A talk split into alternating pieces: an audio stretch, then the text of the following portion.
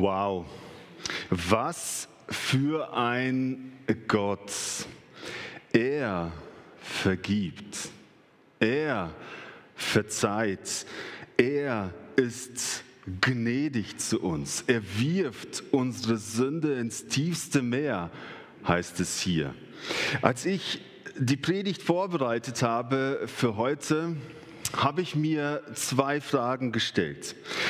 Mit denen habe ich mich selbst konfrontiert und ich möchte, ich möchte sie auch euch etwas mitgeben, dass ihr mit mir zusammen darüber nachdenkt. Kannst du dich erinnern, wie du zum Glauben gekommen bist? Bei mir war es so, ich bin ungefähr neun Jahre gewesen. Ich bin in Kasachstan aufgewachsen und meine Eltern sind irgendwann aus Kasachstan nach Deutschland umgesiedelt.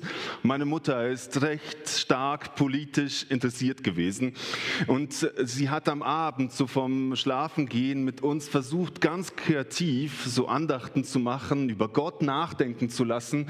Und ich habe noch drei Brüder und sie hat zu dem Zeitpunkt erzählt, hey, Russland und Kuwait, sie haben einen Krieg. Da passiert irgendetwas und sie hat uns in die Situation mit hineingenommen. Und ich weiß noch wie heute, ich saß da und es hat mich bewegt. Ich habe mir die Frage gestellt, was passieren würde, wenn jetzt Krieg in Deutschland wäre. Ich habe mir die Frage gestellt, was passiert im Jenseits? Ich bin ja absolut im Diesseits. Was kommt auf mich zu? Und das war eine Motivation für mich, über mein Leben nachzudenken. Es war eine Motivation für mich, wo ich sage, Jesus, ich möchte mein Leben dir anvertrauen. Du du sollst der Herr meines Lebens werden. Wie lange ist es bei dir her? Was, was war der Moment? Vielleicht, vielleicht war es bei dir auch ein Prozess. Das ist ja überhaupt kein Problem. Und die zweite Frage, die ich mir gestellt habe, rückblickend auf die Anfänge, an den Tag, das war bei mir ja irgendwie ein Ereignis, das ist damals passiert. Vielleicht ist es bei dir ein Prozess gewesen. Du bist irgendwie so in den Glauben hineingewachsen und du kannst gar nicht genau sagen, wann der Moment da war, wo Jesus, wo du Jesus das Leben anvertraut hast, wo Jesus zu dir gesprochen hat und du geantwortet hast, ist ja auch nicht so schlimm, ist ja auch nicht so wichtig, egal wie. Aber wenn du an die Anfangsphase zurückdenkst und sie mit heute vergleichst, in der Situation, in der du heute gerade bist, was hat sich verändert? Was hat sich verändert? Und deshalb habe ich mein Predigtthema überschrieben, neue Begeisterung für Jesus in der äh, Predigtvorbereitung habe ich gedacht, ja, was hat sich denn bei mir verändert zu heute? 33 Jahre ist es jetzt her, dass ich mit Jesus unterwegs bin. Und ich weiß noch wie heute, ich bin so begeistert gewesen. Wow, wow, ich hätte die ganze Welt umarmen können. Es war etwas ganz, ganz Besonderes. Ich bin so happy gewesen. Es ist etwas passiert in meinem Leben. Und 33 Jahre später, ja, da ist einiges normal geworden. Ich glaube, es ist auch gut so. So extrem wie ich früher war, will ich gar nicht unbedingt sein. Sachen haben sich verändert. Es ist ja so ähnlich wie, wenn ich es mir vorstelle, ich vertraue mein Leben Jesus an, das ist so wie der Start einer Hochzeit, so Honeymoon. Das ist ja absolut, alles, alles trägt rosa. Es ist wunderbar, es ist wunderschön und irgendwann kehrt ja so etwas die Normalität ein. Nach 33 Jahren ist bei mir etwas anders. Aber ich hoffe, ich hoffe doch nicht ganz anders. Und das ist der Aspekt, äh, den ich heute betonen möchte. Das Leben mit Jesus. Hm. Kann ich sagen, manchmal sind wir etwas müde geworden. Da ist vieles gewöhnlich geworden. Und ich glaube, dass dieses gewöhnlich, dieses normal unglaublich gefährlich ist, wenn ich das so sagen darf. Und deshalb neue Begeisterung für Jesus. Ich möchte mit euch eine, eine Geschichte angucken, es ist eine, eine der berühmtesten Geschichten in der Bibel. Es ist die Geschichte vom verlorenen Sohn. Jeder, jeder kennt ja wirklich die Geschichte. Und ich möchte heute in der Predigt nicht über den ersten Sohn, über den, der ja so bekannt ist, der ist ja absoluter Promi, der ist ja durch die Decke, jeder, jeder kennt ihn. Ich möchte gerne über den zweiten Sohn reden, über den älteren. Ich meine, dass der zweite Sohn ja gerade der verlorene Sohn ist. Der erste, das ist doch der wiedergefundene Sohn. Das ist doch klar, der ist zurückgekommen. Er ist doch nicht verloren. Der verlorene, das ist, glaube ich, der zweite. Und er kommt am Ende vor er ist nicht so bekannt. Über ihn wird nicht so viel geredet und gesprochen. Das ist meines Erachtens der eigentliche verlorene Sohn.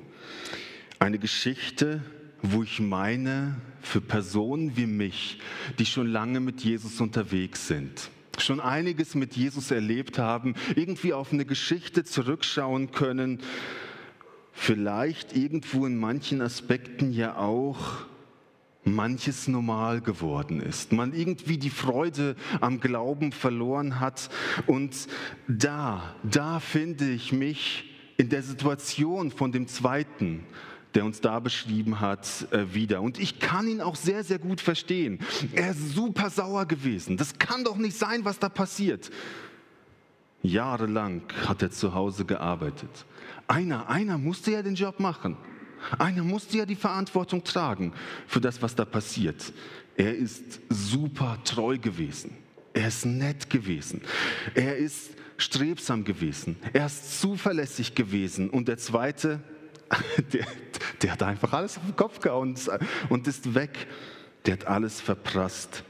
Wenn ich das mal auf mich übertrage und wenn ich so frech bin auf dich, das ist einer, der wirklich jeden Sonntag in den Gottesdienst kommt ganz treu eine Aufgabe in der Gemeinde wahrnimmt, irgendwo über Jahre hinweg treu seine Fähigkeiten, die, Be die Begabungen, die Gott eingeschenkt hat, einsetzt, der sich ganz aktiv in die Gemeinde einbringt.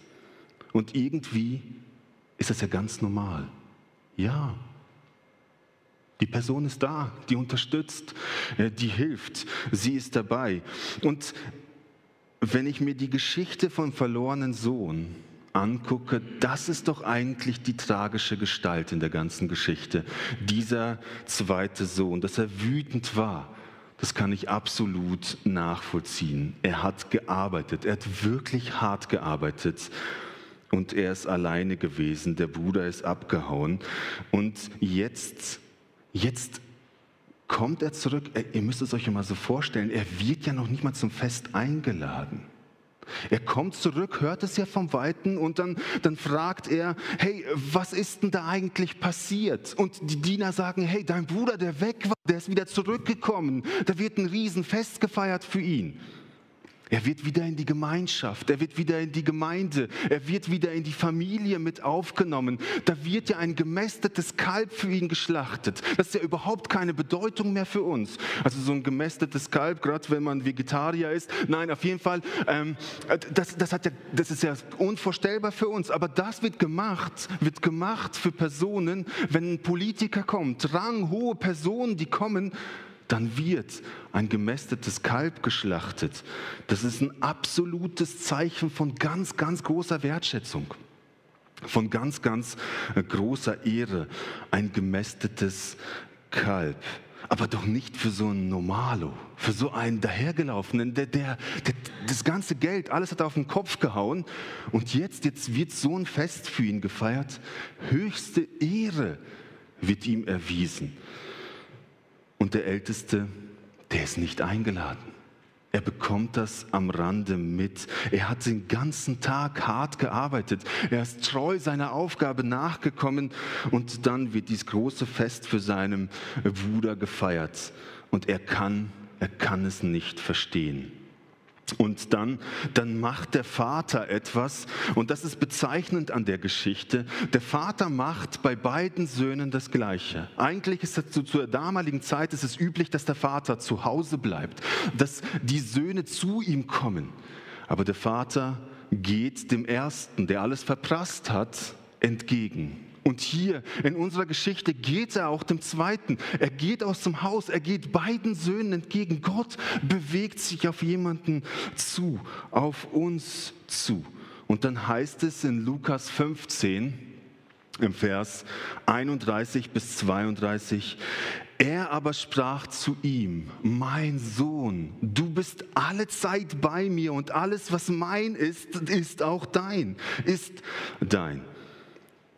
Du solltest aber fröhlich und guten Mutes sein, denn dieser dein Bruder war tot und ist wieder lebendig geworden. Er war verloren und ist wiedergefunden. Lass uns mal auf den Weg machen. Drei Gründe, drei Tipps, die uns herausfordern, begeistert für Jesus zu sein. Drei Tipps für altgebackene Nachfolger von Jesus, die viel Erfahrung mit ihm gemacht haben und mit ihm unterwegs sind. Das erste, was ich mit euch angucken möchte, ist Begeisterung darüber, dass ich zur Familie Gottes gehöre dann, dann sagt er, der Vater, ja zum Älteren, hey mein Sohn, du bist, du bist mein Sohn, du bist alle Zeit bei mir, mein Sohn. Und es macht deutlich, hey, du gehörst zu meiner Familie, du gehörst ganz eng zu mir. Wenn ich das auf uns übertragen darf, wir sind Kinder von Gott. Wir gehören zu der Familie von Gott. Und, und ich, ich weiß nicht genau, ob dir das jeden Tag bewusst ist. Du bist ein Kind von Gott du gehörst zu der Familie von Gott. Und ich finde das so schön. Er nennt dich meine Tochter. Er nennt dich mein Sohn. Du gehörst zu meiner großen Familie. Ein ultimatives, unglaubliches, unbeschreibliches Privileg. Und ich versuche wirklich Worte zu gebrauchen, die ja extravagant sind. Wow! Wir gehören zu der Familie von Gott. Er drückt es, es drückt dir eine unglaubliche Nähe zu ihm aus. Du und ich, wir gehören ganz eng zu ihm. Ehrlich gesagt, hm, 33 Jahre Nachfolge, mir ist das nicht jeden Tag bewusst. Was für ein Riesenprivileg ich in und durch Christus habe. Wir gehören zu der Familie von Gott. Und wenn Gott sagt, du gehörst zu meiner Familie, dann ist das absolute, das ist höchste Ehre, die wir bekommen können. In der Antike war das ja so, dass Gott ja irgendwo da oben ist und der Mensch irgendwo da unten. Also das ist ein ganz, ganz großes Gefälle zwischen Gott und Mensch. Und diesen großen Graben, den hat Gott überwunden und er sagt, hey, wir begegnen uns auf Augenhöhe. Es ist nicht irgendwie so eine Riesendistanz, sondern du gehörst zu meiner Familie. Du sitzt auf meiner Couch. Du sitzt an meinem Tisch. Du bist adoptiert in meine Familie hinein. Was für ein Riesengeschenk. Mein Sohn. Mein Sohn. Man könnte doch auch sagen, der Vater und der Sohn, die waren so. Ne? Aufs engste verbunden. Näher geht gar nicht. Wir sind so mit Christus äh, verbunden. Und das sagt Gott zu uns heute, zu dir und mir. Und jetzt merke ich an eurer Reaktion, haut euch nicht vom Hocker, ne? Ja, also ich habe kein lautes Halleluja, Amen, preach it, Brother. Habe ich nicht gehört. Nein, ernsthaft nicht. Irgendwie irgendwie ist ja, haben wir uns daran gewöhnt. Ja, Halleluja. Ja, ja, ich kriege Resonanz. Wir gehören zur Familie von Gott. Super. Und ich meine, ich meine, das dürfen wir uns doch neu in Erinnerung rufen. Ich übertreibe, ich will ja auch etwas überspitzen. Ihr müsst nicht Halleluja und all das rufen, dürft es, keine Frage. Aber, aber diese, diese Begeisterung, das soll ja so ein bisschen zum Ausdruck kommen, dieses Begeistertsein von dem. Für mich fühlt sich das manchmal so gewöhnlich an, so absolut gewöhnlich. Ja, ich gehöre zur Familie von Gott. Ja, ist halt eben so. Ja, ich möchte, ich möchte euch in Erinnerung rufen, was das für ein unglaubliches Privileg ist. Wir gehören zur Familie von Gott. Egal, ob du gerade jetzt eine Entscheidung für Jesus getroffen hast, vor zehn Jahren oder wann auch immer, 30 Jahren, du gehörst zu seiner Familie. Du gehörst zu ihm. Und diese Wahrheit darf uns begeistern. Die darf etwas in uns auslösen. Wisst ihr, als ich meinen Zivildienst gemacht habe, meinen Zivildienst habe ich am Starnberger See gemacht. Das ist in der Nähe von München. Es ist so ein Werk, das ein christliches Werk, das äh, Jugendfreizeiten macht und ich habe das Vorrecht gehabt, da meine ganze Zivi-Zeit zu verbringen. Und, und ich kann, das Schöne ist, du bist dann halt wirklich in Kontakt mit den Teilnehmern und ich kann mich erinnern, ich bin mit einem Teilnehmer ins Gespräch gekommen und er sagte zu mir, er war ja kurz vorm Abitur, das heißt Matur hier in der Schweiz, er war kurz davor, das alles abzuschließen und wir haben miteinander gesprochen und ich sage, weißt du, was du werden willst? Und, und er sagte mir ganz schnell eins, ich möchte auf keinen Fall Pastor werden. Pfarrer werden. Und da dachte ich mir, oh, krass, ne? Ich bin gerade am Überlegen, ob ich das studieren soll. Und der pff, mitten in die Fresse. Ne? Ähm, ich, ich, ich stand da und, und dieser, und dann haben wir weitergesprochen und ich habe festgestellt, der ist irgendwie frustriert von seinem Pastor. Irgendwas hat er Komisches erlebt. Und ich habe es versucht zu verstehen. Ich habe ihn Fragen gestellt. Und der eine Satz, der ist mir im Hinterkopf geblieben, der prägt mich immer noch. Er sagt, weißt du was, David? Wenn mein Pastor von Jesus spricht, dann glänzen seine Augen nicht. Überhaupt nicht. Das ist so, als ob er jetzt über den Regen, der gerade draußen ist, redet. Oder die Rasenlänge, äh, die wichtig ist. Aber seine Augen glänzen nicht, wenn er über Jesus redet. Da dachte ich, wow. Wow. Das ist etwas, was er äh, gemacht hat. Und es drückt ja so viel von dem Gewöhnungseffekt aus. Meine Augen leuchten manchmal auch nicht, wenn ich über Jesus rede. Seine Augen leuchten nicht mehr, glänzen nicht mehr, hat er gesagt. Und den Satz werde ich nicht so schnell vergessen. Und ich wünsche es mir, ich wünsche es mir so sehr, dass deine Augen glänzen, dass deine Augen glänzen, wenn du über Jesus redest. Dass die Begeisterung in deinem Leben sichtbar ist, das, was du erlebt hast, dass wir uns freuen dürfen, dass wir zur Familie von Gott gehören dürfen, dass das mein Alltag prägt, mein Sein prägt. Ich bin ein Kind von Gott. Ja, wenn, ich bin nicht David Gronau, ja, also, sondern ich bin ein Kind von Gott. Und das möchte ich heute gerne mitgeben. Das ist etwas, was der Sohn, der zweite Sohn, der zu Hause geblieben ist, vergessen hat. Und wir vergessen das manchmal auch. Und dann geht es weiter. Dann geht es weiter im Text, wenn er mit dem Sohn spricht. Und dann sagt er, alles, was mein ist, ist auch dein. Das sagt er in der nächsten ähm, Passage. Und das führt mich zu dem Punkt Begeisterung darüber, von Gott reich beschenkt zu sein. Begeisterung darüber, von Gott reich beschenkt zu sein. Das ist eine unglaubliche Tatsache, äh, die, die, die hier zum Ausdruck kommt. Wir sind die Kinder von Gott, ja. Aber das geht noch weiter. Er sagt, was mein ist, das ist auch dein. Also, ich formuliere es etwas spitz. Wir gehören zur Gütergemeinschaft von Gott. Du und ich, wir dürfen uns die Güter mit Gott teilen. Das, das, sagt der, das sagt der Text aus. Steile Aussage, ich weiß, aber es ist so. Das bringt es jetzt zum Ausdruck. Gott teilt alles, was er hat, mit dir und mir.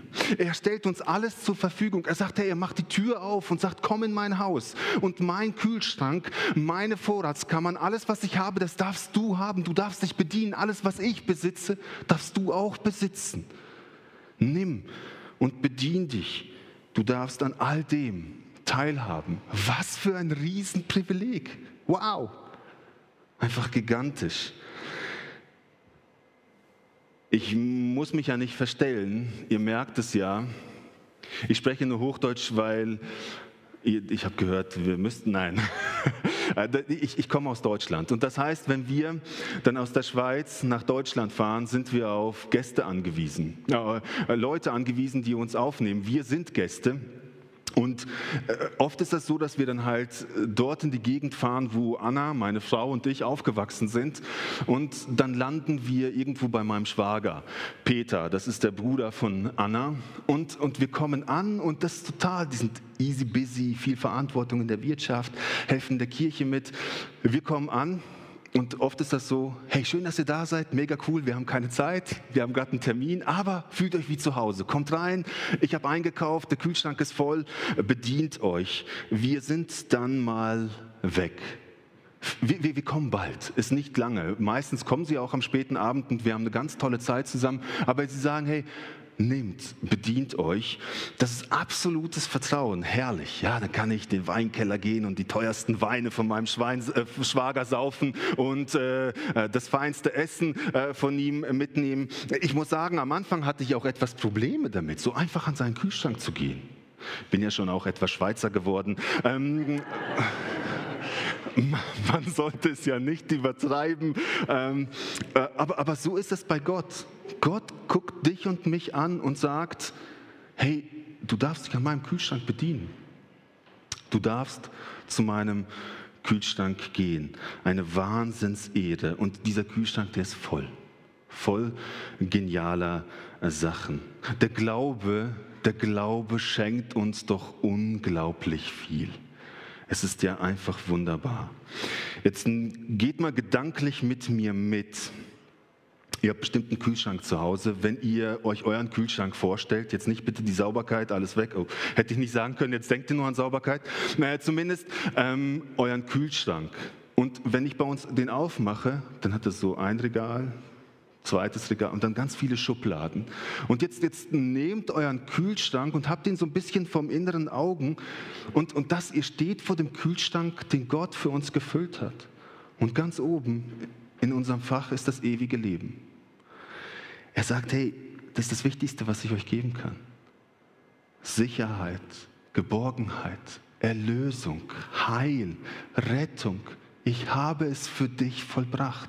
Und dann guckst du, guckst du in die zweite Schublade in deinem Kühlschrank und da steht geistliche Gaben drauf. Er hat dir Fähigkeiten gegeben, die du einsetzen darfst für andere. Deine Fähigkeiten sind nicht zur Selbstbefriedigung.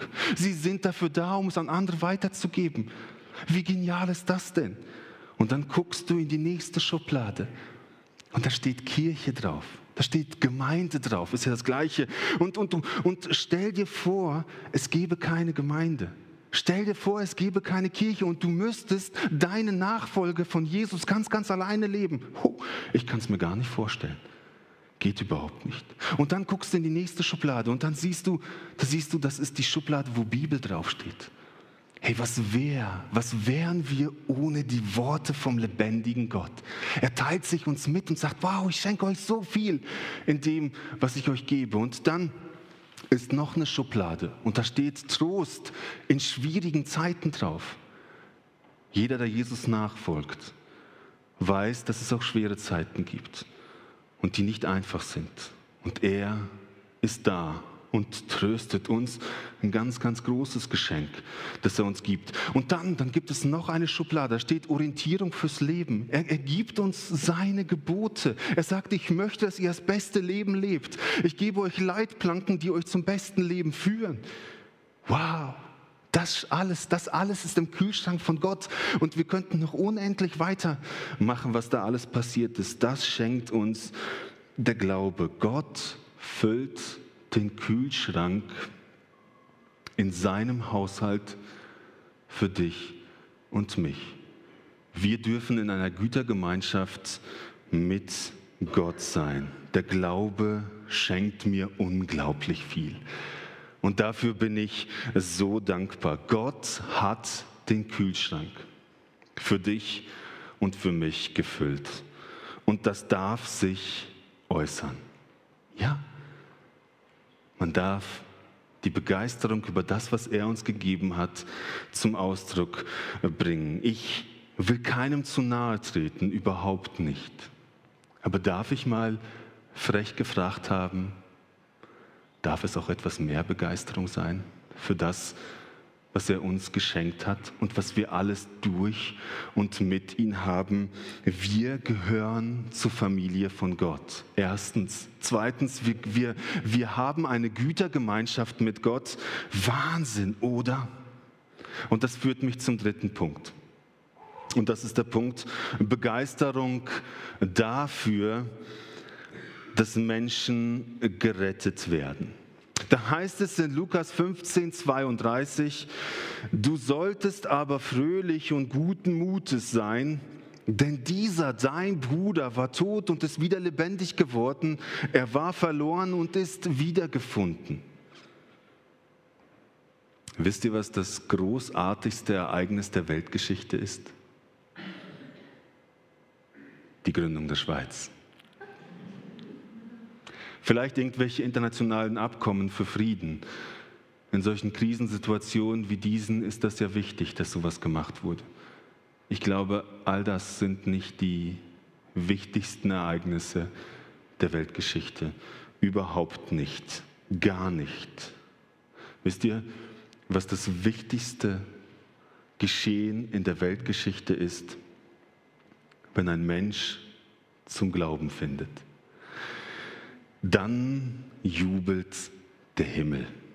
Die sind so begeistert. Einer ist umgekehrt.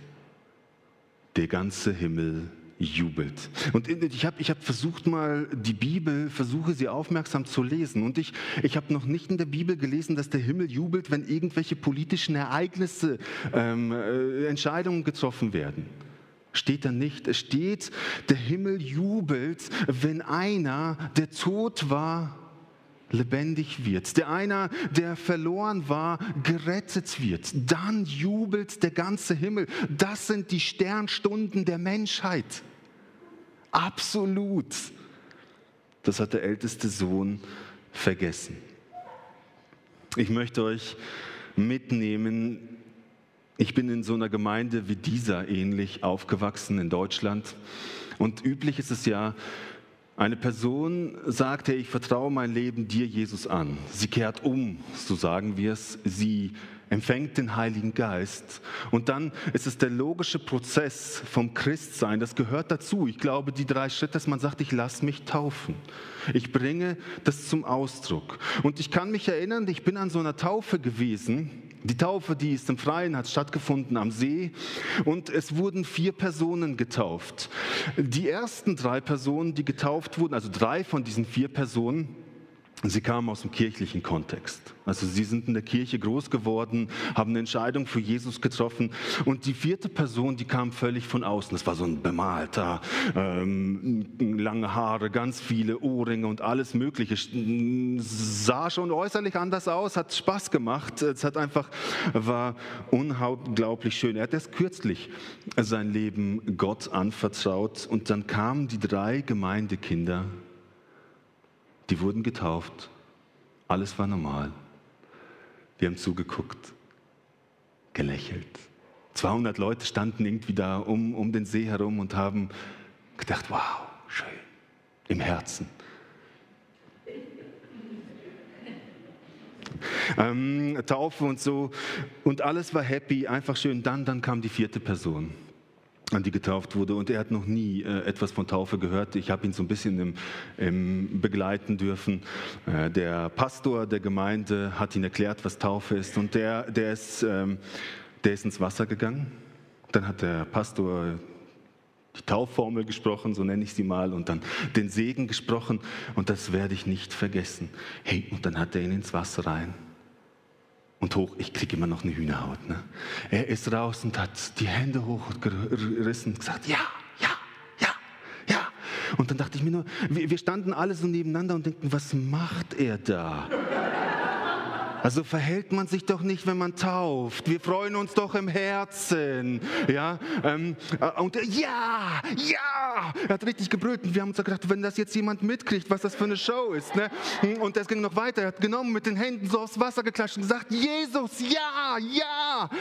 Und ich merkte, wie plötzlich mir die Tränen in den Augen standen. Sie, er hat selber angefangen zu brüllen vor Freude. Und mir liefen sie auch runter. Und ich gucke, dass die alten, harten Männer neben mir heulen genauso. Ähm, plötzlich haben wir angefangen zu klatschen. Wir klatschten alle, weil wir so gerührt waren von der Situation, die da passiert ist. Wir haben alle gejubelt. Es war so schön. Es war so gewaltig, was da passiert ist und wie er die Freude zum Ausdruck gebracht hat. Ich gehöre. Ich gehöre zu diesem lebendigen Gott, der mein Leben verändert hat. Ich stand da und habe gedacht, hey, warum, warum haben wir uns nicht so gefreut bei den anderen drei? Es ist so gewöhnlich gewesen. Ja, es gehört zum Prozess dazu. Sie sind in der Kirche groß geworden. Sie waren in der Kinderstunde oder Kindergottesdienst und dann im Teenie-Programm und irgendwann mal treffen sie die Entscheidung. Es ist so normal, es ist so gewöhnlich, das gehört dazu. Leute, es ist nicht gewöhnlich. Überhaupt nicht. Und das hat mich so bewegt, als ich da war, dass wir uns so mitfreuen dürfen. Es ist überhaupt nicht selbstverständlich, diese Lektion habe ich in diesem Moment gelernt. Menschen kommen vom Verlorensein zum Gerettetsein. Das hat der ältere Bruder absolut verhängt. Dem war das egal. Es ist nicht selbstverständlich und wir dürfen uns freuen. Und ich wünsche es mir für euch als Kirche ich wünsche es für uns als Fegwetzikon, dass wir diese Freudenfeste haben und wir uns freuen, wenn das passiert. Das ist das Wichtigste. Das sind Weltereignisse. Menschen finden zum Glauben an Jesus. Drei Gründe, warum wir begeistert sein dürfen für Jesus, haben wir uns angeguckt. Und ich möchte, ich möchte schließen und sagen, ich wünsche es mir so sehr, dass deine Augen leuchten, wenn du von Jesus sprichst. Amen.